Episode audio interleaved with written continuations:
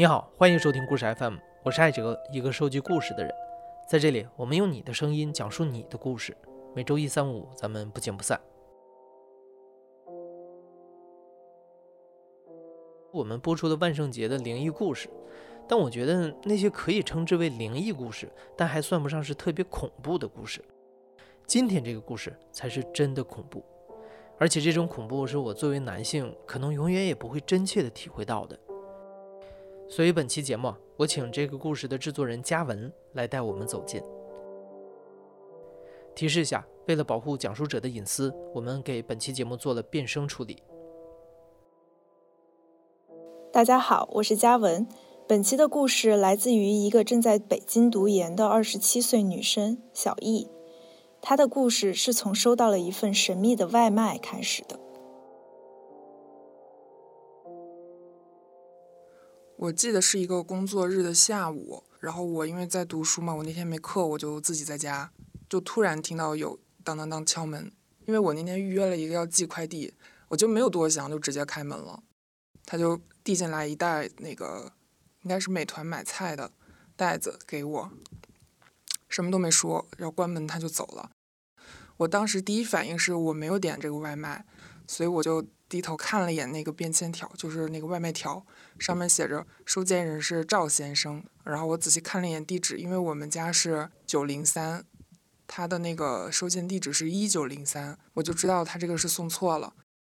因为我我一开始想的是他送错了，然后正常来说你会反应过来，我以为这种情况他会自己回来拿的，结果等了一个小时也没有人拿。但后来想想算了，人家也是可能在家等着，急着小孩要吃呢。我就想，那我自己给他送过去。我就穿上衣服，到了电梯间，一开门，然后我拿着外卖准备按那个键子的时候，我突然发现这个电梯的面板上没有十九楼。我们那个小区最高就是十八楼。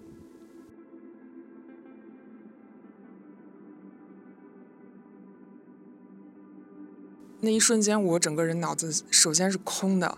就是感觉这个事儿特别诡异，我就有点凉，心里有点发怵，我就赶紧把电梯关上，然后回家就仔细想了一下这个事儿到底是什么情况。我不知道他为什么会写一个假的地址，这个事情让我非常困惑，感觉非常慌。我不知道他这个下单的人想干嘛，因为当时也就是刚刚发生一些社会案件，也是有独居的女孩子。被盯梢，就甚至盯了好几个月才下手的那种嘛，我就心里是有点害怕的。第二反应就是那个收件条上的赵先生，因为我前男友他也是一个有点像跟踪狂，就分手之后他会搜集很多信息，在我收到他最后的微博私信到我收到这个奇怪的外卖，这中间可能也就隔了一周，所以我是第二反应是会不会是前男友又找到我现在住哪儿了？小易口中这个跟踪狂前男友是她的学弟，刚谈恋爱的时候，学弟大四，小易在工作。很快，小易便辞掉了工作，搬去前男友所在的城市同居，专心和他一起准备考研。然而，让小易没有想到的是，就是同居的短短八九个月的时间，他的生活发生了翻天覆地的变化，而他受到的影响。也将持续很长一段时间。我的前男友是我大学认识的一个老同学，他算是我的学弟吧。他是一个在人前特别开心、特别开朗，然后在桌子上是负责讲笑话、调节气氛啊、喝酒啊，就是这样一个角色。再有就是他大四，然后我已经工作了很久了，我觉得他那个学生气我也很喜欢，就是好像还未经世事的一个小奶狗一样。他应该有点像《灌篮高手》里面的人，就是他也是喜欢运动，然后个子比较高、比较精壮的那种，长得也还算挺好看的，在我在我看来算挺好看的。而且刚在一起的时候，他会做饭，他会问我喜欢吃什么，然后他想尽办法去学或者去做，就是给我一种他真的很想照顾我的感觉。其实如果要是现在回看的话，我其实很早很早就发现了他有这种，我不说他是，嗯，躁狂或者双向情感障碍，但他确实是没有办法掌控自己情绪的那种。比如说在恋爱很早期的时候，因为那时候还异地嘛，他会有时候怀疑我是不是在跟别的男生在一起，然后他会打着微信会哭，但我那时候没有见过这种，我还觉得哎还蛮可爱，他这么在意我，就是没觉得这是个问题。但是现在想起来，那个确实是一个苗头。其实跟他住在一起之后，我发现生活中能吵起来的事情其实都特别特别小，比如说你喜欢吃什么，我不喜欢吃什么，或者你，嗯，你今天要干嘛，我不想去，就都是一些特别小的事情。所以一些小事明明是可以好好说话的，他就会一开始是那种，嗯，小小的摔一个东西啦，或者是把自己眼镜摘了扔到什么地方啊，就是做这种小的举动，后来愈演愈烈。到了，他会把他的手机摔坏，然后会把家里的家具砸坏。后来他就是打架的时候会抓我头发，然后还有一次是直接会掐住我喉咙，然后把我抵在墙上。第二天我就跑到理发店，把我当时应该差不多要齐腰吧的长头发直接剪成了齐耳的短发，因为我不想让他再抓到我头发了。但是我跟所有的朋友，还有包括我妈解释，都是说我就是考研不想花太多时间打理。但我真的在很长一段时间里都特别羞于跟朋友谈这个事情，因为我觉得很丢人。那个时候我其实已经有点想逃了，我觉得这个人完全不行。但是我还有另一面会觉得，我比他大一点点，会不会我可以影响他？然后我能不能让他改变？其实后来我走出来之后，我发现我跟很多被家暴一辈子的女性的心理特别特别像，我真的特别能理解她们。就是当那个人他发完火、动完手，又跪下来跟你道歉的时候，又蹲在地上给你洗脚的时候，你是真的会相信他会改的，你真的相信他说我这一定是最后一次。在一起的后期，因为经常吵架嘛，我会跟我妈妈抱怨。我妈妈后来跟我说，她说当她听到我描述的那些场面的时候，她都心都要碎了。但其实我还有更严重的没有给她讲，我到现在好像也没有给她讲过。就是我前男友到后面他会自残，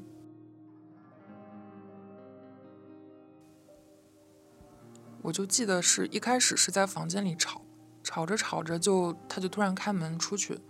我还在想他他去干嘛，又有可能又想到沙发上去摔东西或者什么，就没想到他那次是直接直接去了厨房，然后拿那个刀，就就先指着我说你能不能听我说话，然后又指着自己胳膊说你再不听我就切下去。有这个行为之后，我第一反应是懵了，就是我我没想到他能用这种方式来逼我，然后我脑子里就像过电影一样过了一下，他一开始只是。摔一些小东西，然后变成摔手机、摔眼镜，然后到了扇自己巴掌、下跪，最后到拿刀这个地步，我就是特别快的过了一下，我发现这个规律真的牢不可破，我也遇到了。反正我也不怕大家怎么评价我，但是我真的在嘴上是不服输的。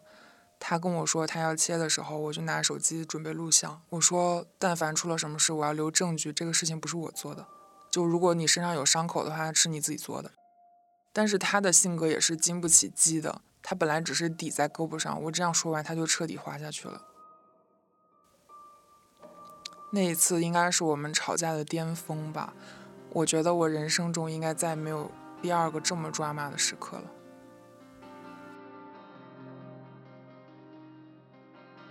有了这一次之后，我就开始，其实我心里已经开始计划了，我要如何离开这个人。但是因为，比如说，我真的明目张胆在他面前背着包说“你冷静一下，我先出去”的话，他会一把抓住我的包，然后把门一锁，就是不让我走。包括后面我如果跟朋友微信就是想说一些这个的话，他会突然冒头过来看我在聊什么。我给我妈妈打电话的时候要非常非常小声，就或者是我我那阵在学车嘛，要在驾校，就是我确定他不在的时候，我才能给我妈打很久的电话。按。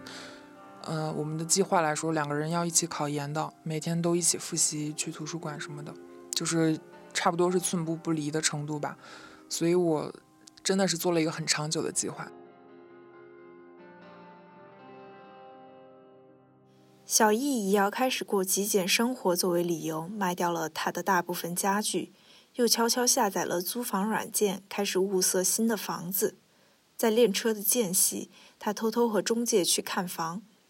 就这样过了一个月，小易终于逮到了一个机会。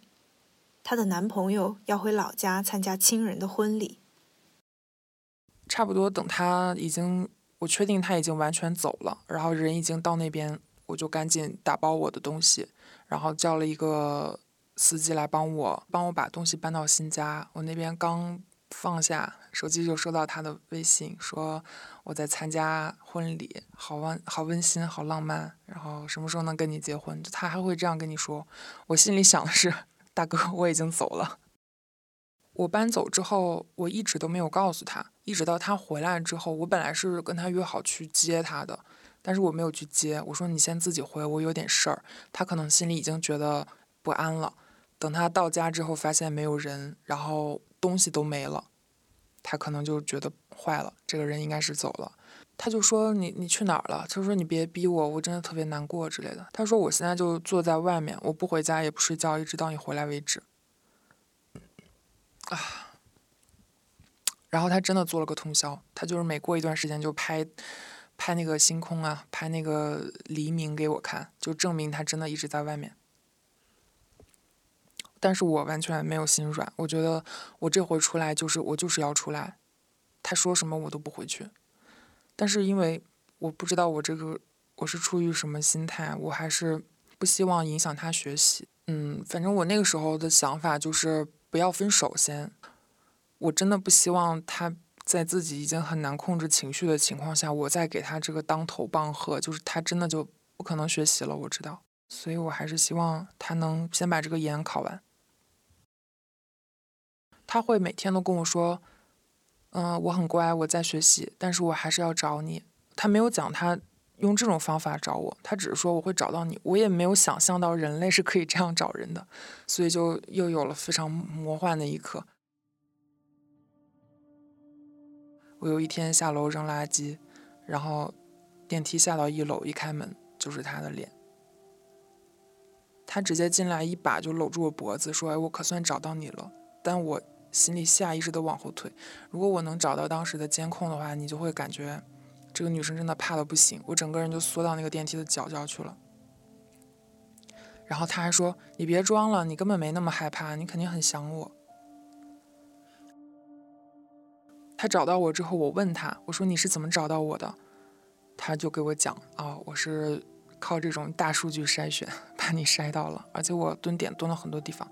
你这个这个楼是我蹲的第四个。”一开始是因为我走的时候不想让他察觉到异样，所以我是把钥匙带走了。我是，呃，跟他摊牌了之后，叫了一个闪送送到那儿。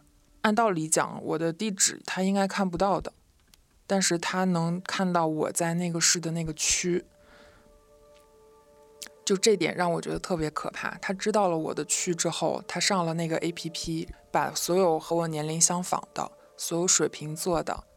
呃，女生，她就是圈了几个房源，好像是她说是六个吧，她就挨个去蹲点，然后在那家就是不知道她用什么方法去蹲，反正就是她要确认里面是不是我。她在电梯里面找到我之后，她就跟着我回来，一起上了楼，然后开门，她发现我这个地方没有新的室友，就是我自己一个人。就是他突然从包里拿出来一个避孕套，他说我特别想你，然后我不知道为什么我当时没有特别强烈的反抗，可能是因为我觉得也没有什么用吧。然后反正就是发生了，但是我我心里是特别特别不同意的。但是那个时候我不知我我不知道这个叫强奸，就是在我没有同意的情况下发生关系。后来我还问他说你你为什么？你过来找我，身上还还要带着套呢。他说，因为他问了他哥们儿，我们这种吵架该怎么办？他哥们儿跟他说，你就赶紧找到你女朋友，然后操一顿就好了。我也没有那么复杂的想法，那个时候觉得完了，怎么被他找到了？就是有点任人处置的感觉了，已经感觉我就是。待宰的羔羊那种感觉。另外，如果我很激烈的反抗，说不定他又要冲到厨房干点什么事情。就是完全你没有对于后果的那个计量标准了，已经对这个人失去任何判断了。所以就他怎么样就怎么样吧。那个时候离考研已经剩下大概两个月、两三个月的时间，其实已经很紧张了。然后按照正常来说，学生在图书馆也已经每天都会学个十小时了。况且我是工作之后才回去的，其实我跟别人差了挺多的。如果我想考研的话，还是要付出更多努力才行。但是我觉得跟他吵架真的特别浪费时间。然后。他搂他一进电梯，搂住我的肩膀，他就问我：“你跟我回去吧。”我就当时心里想了一下，他既然找到我的住处了，我不跟他回去的话，第一是他会看住我，第二是他会经常骚扰我，第三我也很难在他的监视之下再搬，所以我还不如跟他回去。只不过我要控制自己，不要跟他吵架，然后我们把试考完。小易跟男朋友回去以后，发现就算他再怎么压制自己的情绪，再怎么不去招惹他，他们还是会吵架，他还是会动手。熬了将近一个月，只是因为生活的琐事，男朋友又打了小易，她再也受不了了，直接跑到卧室反锁了房门，向妈妈打电话求助。于是小易的妈妈买了最近的航班，接她回到了老家。可就算是在老家，小易的男朋友也没有停止骚扰。有一天，我跟我妈在家，突然就是也是听到敲门声，而且从猫眼往外看是什么都没有。结果过了一一小会儿，我妈妈要出门，她一开门，感觉那个门是被挡上的，她就发现门口有两袋水果把那个门堵住了。我就觉得很莫名其妙。然后后来。她微信跟我说，她来我的城市找我了。然后我想了一下，她应该是通过之前淘宝的购物记录知道我家的地址。从我妈把我接回来之后，他会隔三差五的给我寄点东西，寄到我家，也是会突然收到一个快递，然后不知道是谁的，但是一打开就会知道是他买的。比如说，他会在淘宝定制那种相册，里面是共同的回忆啊，放一些照片什么的，然后会给我手写信、道歉信。但是我从来都没有回应。在家里学习的日子，男友也曾找到小姨家门口求复合，但她都再也没有见过男友，只是派妈妈去跟他谈。在妈妈的庇护下，小易终于从空间上摆脱了这个男朋友，也逐渐从心理上摆脱了他的控制，变得更加坚强。我觉得我妈给我的影响是比较正面的，因为我小时候爸妈在我七岁的时候离婚，我印象里是见过他们打架的。就是有一天吃饭，突然就是吵吵架了，然后我还坐在那儿吃呢，我不知道为什么，我爸就站起来了，然后就把他皮带扯下来，就绕到我妈那一头就要打人。我的记忆可能有偏差，但是我就记得我爸把皮带解下来这个这个时刻。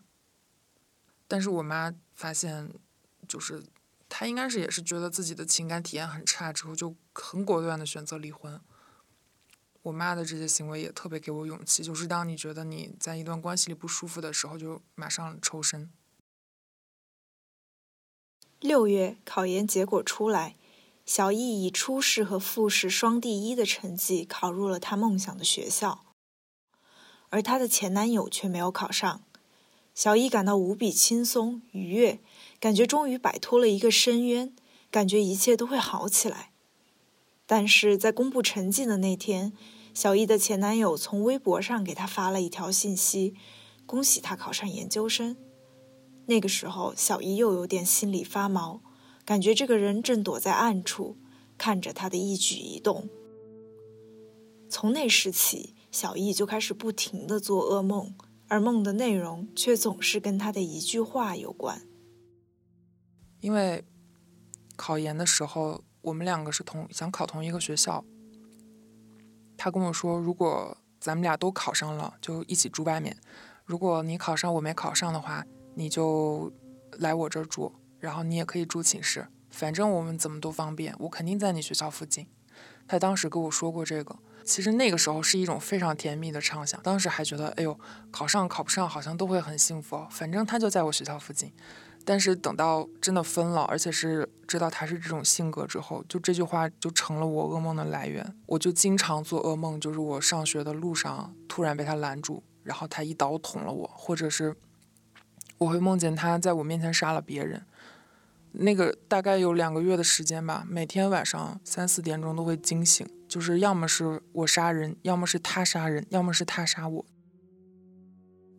我就整个人的精神都比较脆弱，因为就是老会想到那句话，就是哎，我会在你学校附近。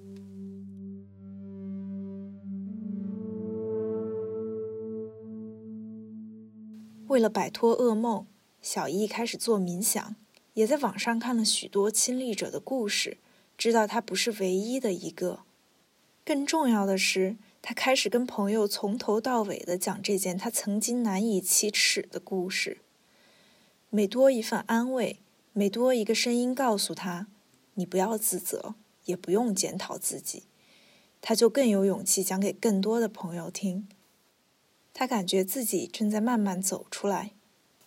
可就在这个时候，也就是小易收到神秘的外卖的一周前，他从微博私信里看到了前男友迟来的道歉。其实。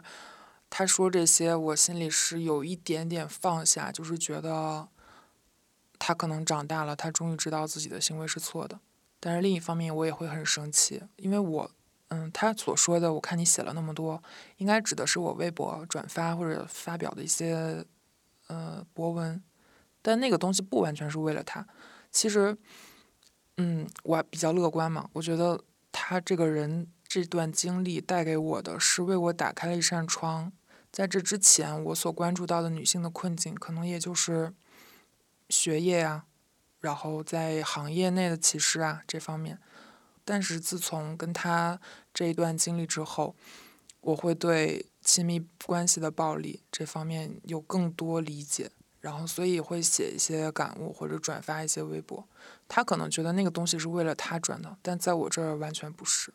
在我收到他最后的微博私信，到我收到这个奇怪的外卖，这中间可能也就隔了一周，所以我当时看到那个便那个外卖条上赵先生，然后幺三零的时候，我真的会反映到他是不是又找到我的住处了，就这也是我当时感觉特别紧张的一个来源。小易联系了客服，要求他们将这份外卖取走，他还要求门店让原本的收件人给他打电话。让他确认收货的是一个真人。客服表示做不到的时候，小易说：“不然他就要选择报警了。”不一会儿，外卖员上门来取货。小易想了想，决定要亲自跟着这个外卖员，亲眼去看看这个所谓的十九楼。我跟那个外卖员一起上去之后，就是弯弯绕绕到了那种消消防的那个侧面那种楼梯。就往上走，那个楼梯还挺陡的。我觉得它其实是十八楼半，但我真的从来不知道我们这个楼顶还有这样的一个空间。然后我心里大概想了一个那个画面，可能是那种天台或者阁楼。走上去之后是还算比较明亮的一个走廊，然后那个也是像平常住家一样，门上还贴着春联儿。我感觉它有点像是私搭乱建，把天台的那个自己搞了一个棚顶封起来。但是住了不止一户人家，应该是有两三户吧。外卖员去敲了其中一个门，然后一个小姐姐开的门，然后那个外卖员跟他说：“这个是刚才的外卖。”结果就过来了一个大哥，说：“啊，不要了，不要了，这个已经超时了，我已经退货了，你拿走吧。”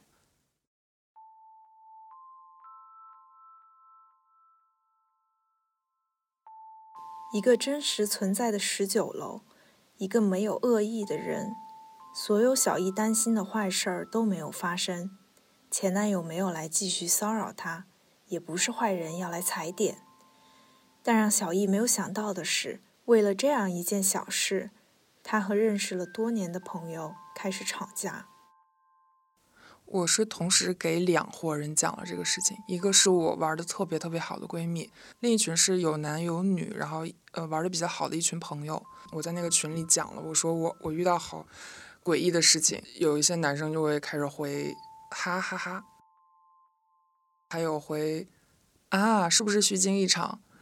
还有一个男生他真的很过分，因为我在群里说，我可能是因为经常晚归，那个电梯老是停在九层，就会如果你有心观察的话，你会知道这个楼里面有一个经常晚归的人。如果他要是蹲一蹲的话，他可以知道是个女生。然后我就说以后我回家之后一定上了九楼再把电梯按回一楼，就我要养成这个习惯。结果我在群里说完之后，那个男生给我回说：“那你可以把指纹也擦掉。”我当时问他说：“你说这话是什么意思？你好好解释一下。”他还真的就是有点找补的那种解释，说：“嗯，因为电梯那个金属按键的话，就是如果拿透明胶是能把你指纹摘下来的呀，什么什么的。”我觉得就有一种。明明已经百口莫辩了，你就是在讽刺我，你还找什么呀？你不赶紧道歉吗？我心里是这么想的，但他还在硬找，我就就这个让我就是二次上火，就很上火。我就后来想想算了，就这个朋友也就算了。另一个男生的说法我也特别愤怒，他说如果你要是安全问题特别担心的话，你要不找个男朋友？我想说，这是个解决方法吗？这是我不谈恋爱的问题吗？群里后面有小姐妹看到了之后，就都来帮我说话。有一个女生是说她收到过一个外卖，也是像我一样送错的，后来发现是对面楼的，但是在这个过程中她也是很紧张。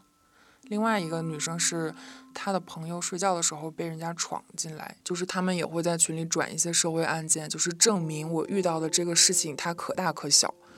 你如果往小了想，那可能就是你们调侃的那样；但如果往大了说的话，我真的在遇到一件很危险的事情。他们在帮我解释这个，结果到后来就是可能发现有点聊不下去。其他的女生也是对那个群可能毫无留恋了，大家就非常果断的把群解散了，然后重新拉了一个只有我们几个女生的。小易在跟我聊天时说。她完全没有料到她的男性朋友会对这事儿的感受与她有如此大的差别，她觉得挺伤心的。可她的闺蜜，包括我自己，都很能理解她的那份恐惧。就算我没有遇到像小易那样的前男友，但我也有在独行时回头张望，在独居时心有不安，在晚上与陌生人擦肩而过的片刻感到紧张的时候。就仿佛有双眼睛，总是在暗处盯着你。近年来，针对女性的各种形式的暴力事件得到了更多的曝光。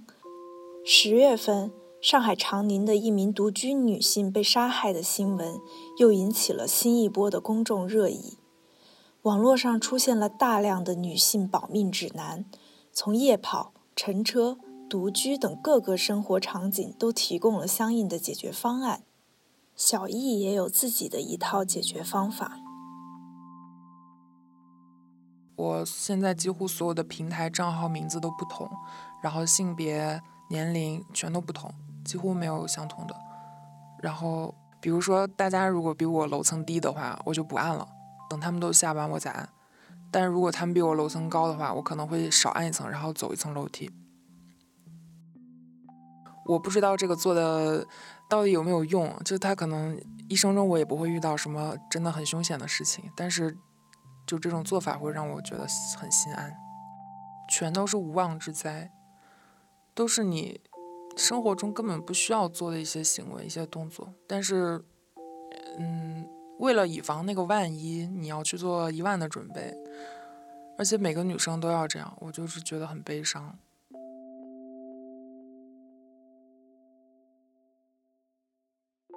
你现在正在收听的是亲历者自述的声音节目《故事 FM》，我是嘉文。本期节目由我制作，声音设计桑泉，编辑林峰。感谢你的收听，咱们下期再见。